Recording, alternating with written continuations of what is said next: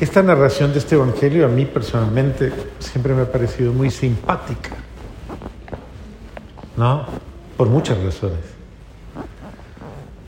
Uno, pues bien, la historia que pone el siete hermanos se casaron con la misma mujer. O era muy bonita, o no había mujeres por allí, por ese. O ellos no eran como muy... Y les tocó, no sé, tal vez vivían en una región donde no había... En fin. Pero bueno, siete con la misma. Y ninguno de ellos dejó descendencia. Ahora, la otra cosa era que esta mujer tenía algo, porque a los siete los mató, eso no... Estaba grave la cosa, ¿no? Eh, bueno, finalmente la historia, lo fundamental es que después de comprendida la situación, como que el Señor les dice, a ver, como no se compliquen la vida, al final el punto ese no es el problema. Y de alguna manera relativiza ese periodo temporal de convivencia marital. No con esto queremos decir que no, que eso no sirve para nada, que usted ahí, ahí lleva. ¿Cuántos años lleva usted? Ajá. Sí, que no digamos que ah, que no, que eso no.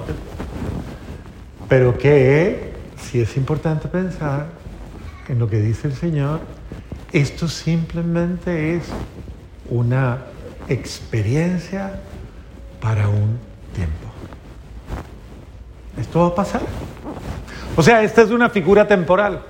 La figura de, del matrimonio eh, y de la convivencia marital es, una, es, un, es temporal. Por algo dicen que no hay mal que dure no,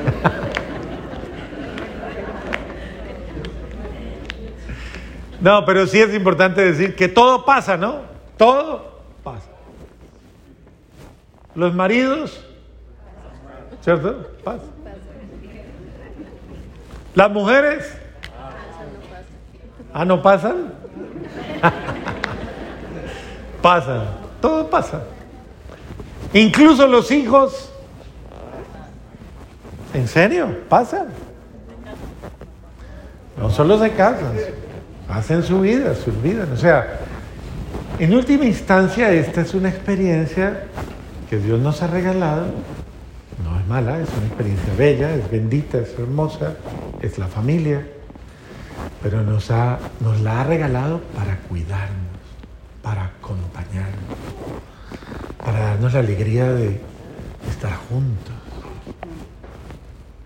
Porque el ser humano solo no puede. O sea, ninguno de nosotros está llamado ni condenado a ser solo. Todos estamos llamados a convivir y a vivir. El ser humano, creado por Dios que es familia, ha sido convocado a ser familia. Dios es familia, ¿sí o no? Porque es Padre, Hijo y Espíritu Santo. Son familia, convivencia. Pero eso nos revela también que nosotros somos un ser para el otro. O sea, que no podemos cerrarnos en nosotros mismos, en nuestro egoísmo, cerrarnos y decir, yo no necesito de nadie. Eso, no es cierto. Todos de alguna manera nos necesitamos.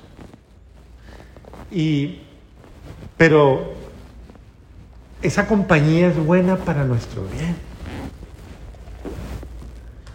De hecho, la convivencia hace una buena convivencia, una sana convivencia, nos hace mejor personas cada día.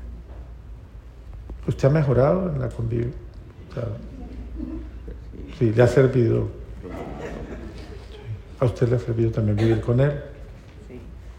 ¿Cierto? ¿La pareja que usted consiguió lo ha hecho mejor persona o no? ¿Sí la ha hecho mejor persona? No se meta en problemas, hermano. Yo creo que a todos nos hace, a todos nos, nos ayuda, todos tenemos, yo puedo aprender, todos aprendemos. ¿Tú aprendes de tu hija? Mucho. ¿Y tú de tu mamá? También. Todos podemos, todos tenemos la humildad, debemos aprender a enseñarnos mutuamente a, a vivir bien, a ser felices y a crecer. ¿Cuántas veces a nosotros nos hace falta precisamente esa, esa ayuda de otro que nos dice, o de otra que nos dice, usted se está enredando la vida, usted se está complicando, venga, usted... Eso es una forma de ayudarnos a ser mejores, pero ayudarnos también a, a no enredarnos, ayudarnos a... ¿Cuál es el más complicado de los dos?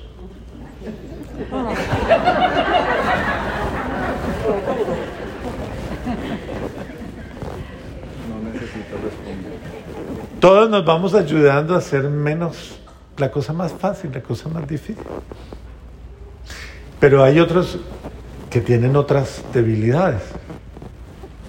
¿Cuál es el menos malgeniado de los dos? No, no, no los voy a poner a pelear hoy, hombre. Se agarran después en la casa. Pero sí es importante nosotros entender que ella tiene virtudes que, usted no tiene. ¿Sí no? Y que él tiene virtudes muchas que usted tampoco tiene. Y que esa relación complementaria es, es una ayuda, es la ayuda humilde. Yo lo usted lo necesita, ¿sí o no? Aunque a veces genere problemas, pero usted lo necesita. Igual, es mutuo. Y en este sentido, esto es una alianza temporal de amor, temporal de amor. Porque uno debe entender que hay que entender que el ser humano es limitado.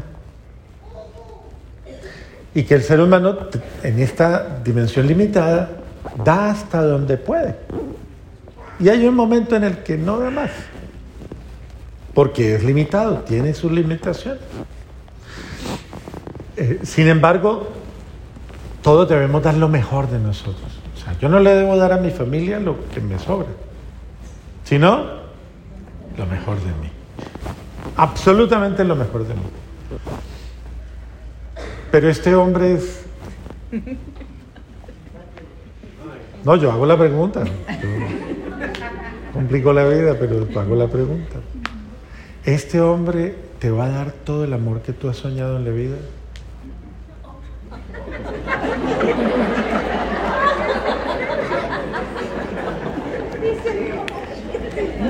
Oiga el amigo por. ¿Esta mujer te va a dar todo el amor que tú has soñado en la vida?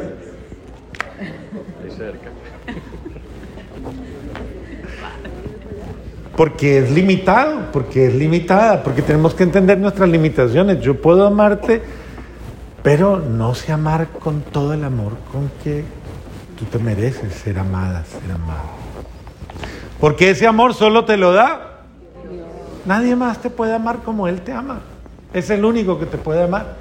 Entonces, a pesar de nuestras limitaciones, nosotros hacemos nuestro mejor esfuerzo y damos lo mejor de nosotros para ayudarnos a llevar una vida buena, una... O sea, ya la vida es dura, ¿o no? Claro, padre. Dígale al de al lado, no la haga más difícil usted, dígale, dígale. Dígale. dígale. Ya es dura, no la vuelva complicada, hombre. Aprendamos a querernos, aprendamos a amarnos y en el tiempo que Dios nos ha concedido, este tiempo es corto. Pero es un tiempo para, para aprender a amarnos, es un tiempo para, para ayudarnos. A todos nos cuesta, a todos, para todos es difícil. El amor que Dios te da a través de la persona que tú tienes al lado, es una muestra de algo muchísimo más grande, de una realidad muchísimo más grande. Que nunca se va a acabar, porque usted mira a su marido y, usted dice, ¿y cuánto me irá a durar esto? No?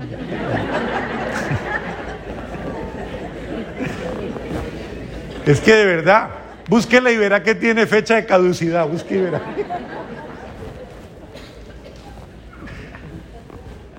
No es eterno, es humano. Eso no quiere decir que sea malo, que sea... Que ahora vayan a salir diciendo aquí, ah, no, pues ya para qué yo con usted.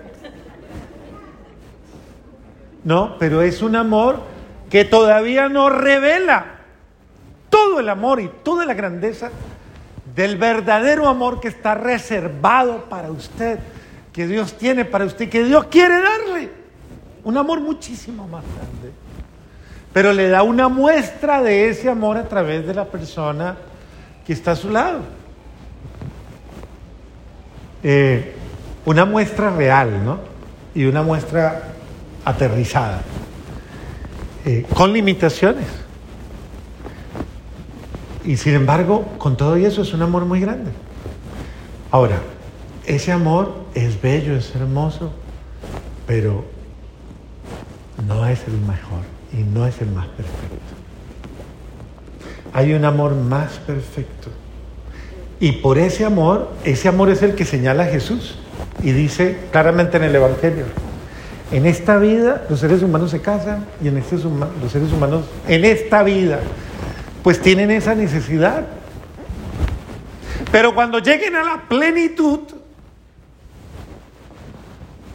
tendrán toda la plenitud, de la, todo el amor. Cuando lleguen a la plenitud de la vida en Dios, cuando vivan en mí, cuando vivan en mí para siempre, nada les va a hacer falta. O sea, el amor perfecto vivirá en ellos. Eso es una forma de decir, el día, no es el día que usted se muera, sino el día que usted llegue a la plenitud de su vida, plenitud, que pueda comenzar aquí ahora y se puede prolongar hasta allá. No tiene que morirse usted para comenzar a vivir la plenitud del amor de Dios. Eso comienza aquí y ya y ahora.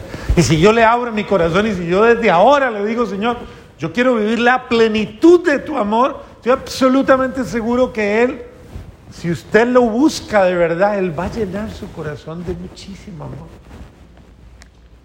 Y le dará tanta gracia que le dará capacidad para amar a los otros como solo Él puede amar. Cuando yo leo al apóstol San Pablo y miro todo, todos sus diálogos, yo veo a, un, a una persona que aprendió a amar. Era un perseguidor, era un, un violento, pero este hombre aprendió a amar y aprendió a consumirse, a dar la vida, aprendió a soportar, a sobrellevar desprecios, traiciones, maltratos, y aprendió hasta que llegó a cantar el himno del amor perfecto, que todo lo cree, que todo lo espera, que todo lo soporta. Y, prácticamente se convirtió en un testigo de ese amor, porque superó tal vez, fue superando eh, sus propias limitaciones del amor y se dejó invitar a amar más allá de sí mismo, de su propio egoísmo. Y llegó un momento en el que dijo entonces, para mí el vivir es Cristo.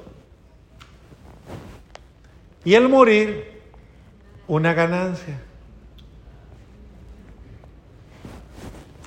Hay formas de vivir y hay formas de vivir. Hay formas de morir y hay formas de vivir. El que vive sin amor ya está muerto. El que vive sin amor, ya. Pero el que vive amando, ya está gozando de la plenitud, del amor verdadero. Una vida sin amor pierde sentido. Por eso es tan delicado que nosotros en algún momento nosotros somos signos del amor de Dios, ¿no? Somos signos del amor de Dios. Por ejemplo, la niña, ¿dónde aprende el amor? En la casa, en los gestos, en los detalles, en las acciones, en el rostro. Es el primer rostro que ella ve y dice, mi papito se parece a Dios. Mi mamita, porque es el primer amor que encuentra. Si yo, no le si yo le oculto el amor a esta personita desde joven, desde niña, esa personita no va a creer que el amor existe. De hecho, hay mucha gente que está sanando heridas de amor porque mi madre no me reveló el amor, porque mi padre no me reveló el amor. Tienen muchos problemas de amor porque los canales del amor no fueron fieles al amor. Pues una vida sin amor pierde el sentido. Por eso la gente que no tiene clara lo, el amor en su vida tiene muchos problemas de identidad, muchos problemas de personalidad, muchos problemas de carácter, muchos vacíos e incluso muchas actitudes en contra de sí mismo. Por eso el amor sana, el amor sana, libera, el amor ayuda, el amor humaniza, el amor ayuda a ser mejor, el, el amor verdadero, ese amor, por eso nos amamos, por eso le perdemos tanto tiempo al amor, porque es que El otro lo necesita.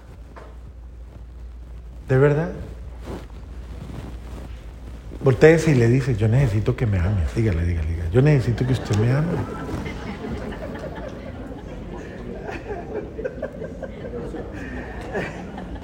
¿O no? La abuelita necesita el amor del nieto, ¿sí o no? Mucho. Y el nieto necesita el amor de la abuela. ¿Sí o no? Cada uno necesita el amor. Todo el, amor, toda esta experiencia es necesaria. Yo necesito ese amor porque me da alegría, porque me da entusiasmo, porque me da motivo, me da esperanza.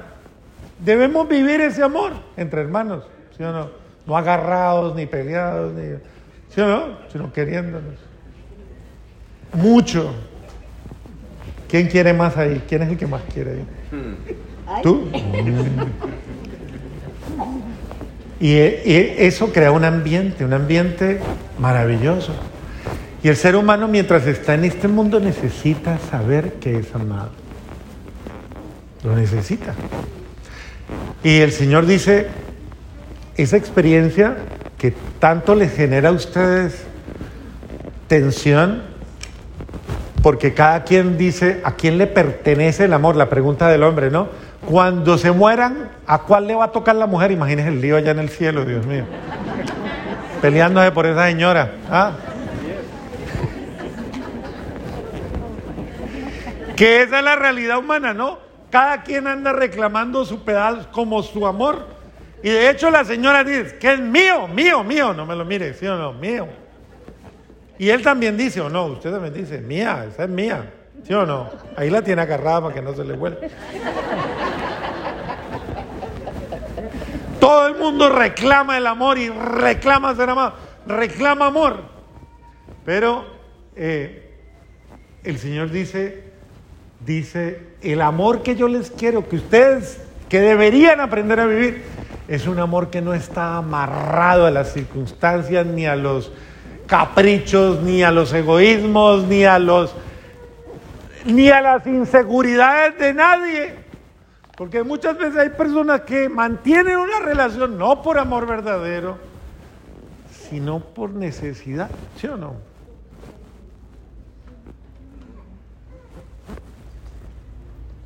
Bueno, yo he visto mucho eso. A veces yo pregunto, ¿y usted por qué sigue ahí? Dice, hmm, no hay más, padre. ¿Y que, no hay. Y así sucesivamente. Pero, ok, ese amor actual, aunque sea un amor imperfecto, finalmente debemos ser fieles a Él. Ser fieles. Porque cuando yo le soy fiel a ese amor, aunque parezca imperfecto, lo es, es real. Por eso vive peleando usted todo el día con el otro o con la otra, ¿sí o no? Porque usted pelea contra el amor imperfecto del otro. contra el amor limitado, escaso del otro, pobre, todo el día le pelea, porque no me ayuda, porque no me esto, porque no me... Eh, todo el día pelea contra el amor imperfecto del otro. Aunque sea imperfecto ese amor, no es malo, ¿o sí? ¿Malo? Es bueno. Y es el amor con el que de alguna manera nos revelamos un amor superior. Llegará el día, dice el Señor, en que tendrán el amor pleno. Un día lo van a tener.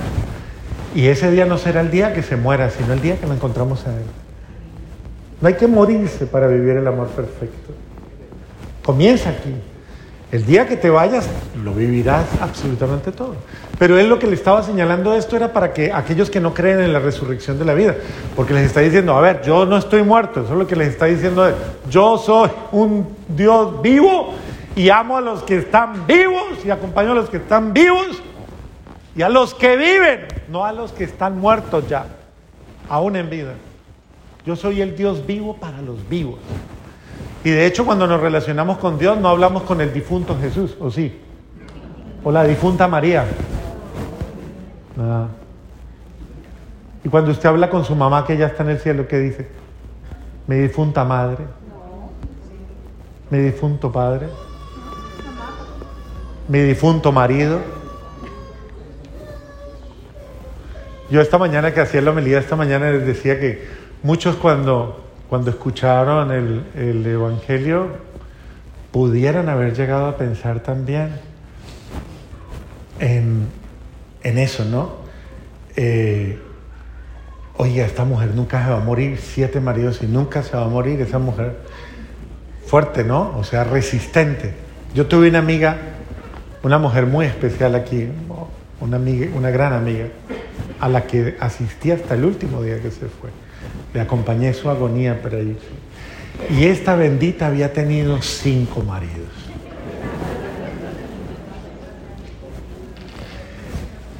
Y lo más bello era que yo me sentaba a hablar con ella y le decía, ¿y cómo te fue con los cinco maridos?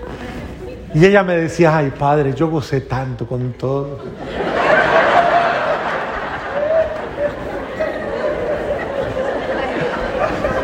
ella había sido muy feliz. Y yo le decía, ¿y aguantas el sexto? Y me dice, por ahí hay un señor que me está molestando.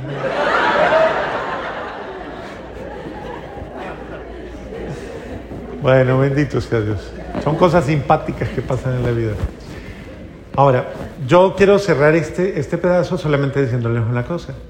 El amor perfecto, el amor de Dios, cuando uno encuentra ese amor de Dios, da la vida por él y lo cuida. Cuando uno aprende a amar con el amor de Él, es el amor perfecto. Y ese amor me invita a ser fiel con mi vida entera. El que encuentra el amor de Dios no es capaz de traicionarlo. Aunque le cueste la vida, lucha por Él. Por eso es importante que en la vida nosotros podamos verdaderamente cultivar el amor de Dios, porque es el único que cuida el hogar. Un marido enamorado de Dios será siempre un marido fiel, porque lo ama. Y porque él mismo piensa para sí, yo nunca le seré infiel a mi hogar, porque si le soy infiel a mi hogar, primero tuve que haber traicionado al que amo y al que me ama. Así que estamos llamados a, primero que todo, a que nuestro amor no se quede en un amor superficial y temporal, sino que nazca un amor verdadero. Y segundo, estamos llamados a cuidar ese amor con la vida. Es el heroísmo de la primera lectura. Yo no me voy a dejar, por las tentaciones son demasiadas. Las situaciones que podrían en un momento determinado comprometernos son muchas. Pero hay que tener el heroísmo de no dejar que nada destruya nuestro amor, sea lo que sea. La batalla es para gente de verdad con valor, con valor. El valor nace del amor. Así que en este mundo sí hay muchas pruebas, hay muchas situaciones duras que ponen en prueba mucho a las familias. Una de ellas, heroica, súper heroica, Supere el rencor, por ejemplo. Supere el egoísmo. Otra, supere el orgullo. Eso es una forma de vencer. Hay que vencer cosas que están matando nuestro amor y por las cuales usted está perdiendo su hogar. Supere la soberbia. Pregúntele al delgado, ¿usted puede dejar el mal genio? Pregúntele, pregúntele. ¿Usted puede dejar el mal genio? ¿Usted ama más su mal genio que a mí? Pregúntele, dígale. ¿Ah?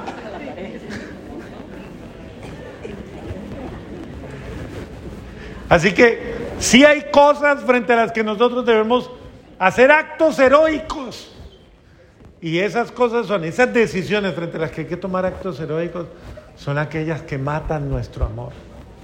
Lo que sea, usted no sea infiel al amor verdadero. Luche por ser mejor. Venza esas tentaciones y usted habrá salvado su hogar. Amén. Renovemos nuestra fe.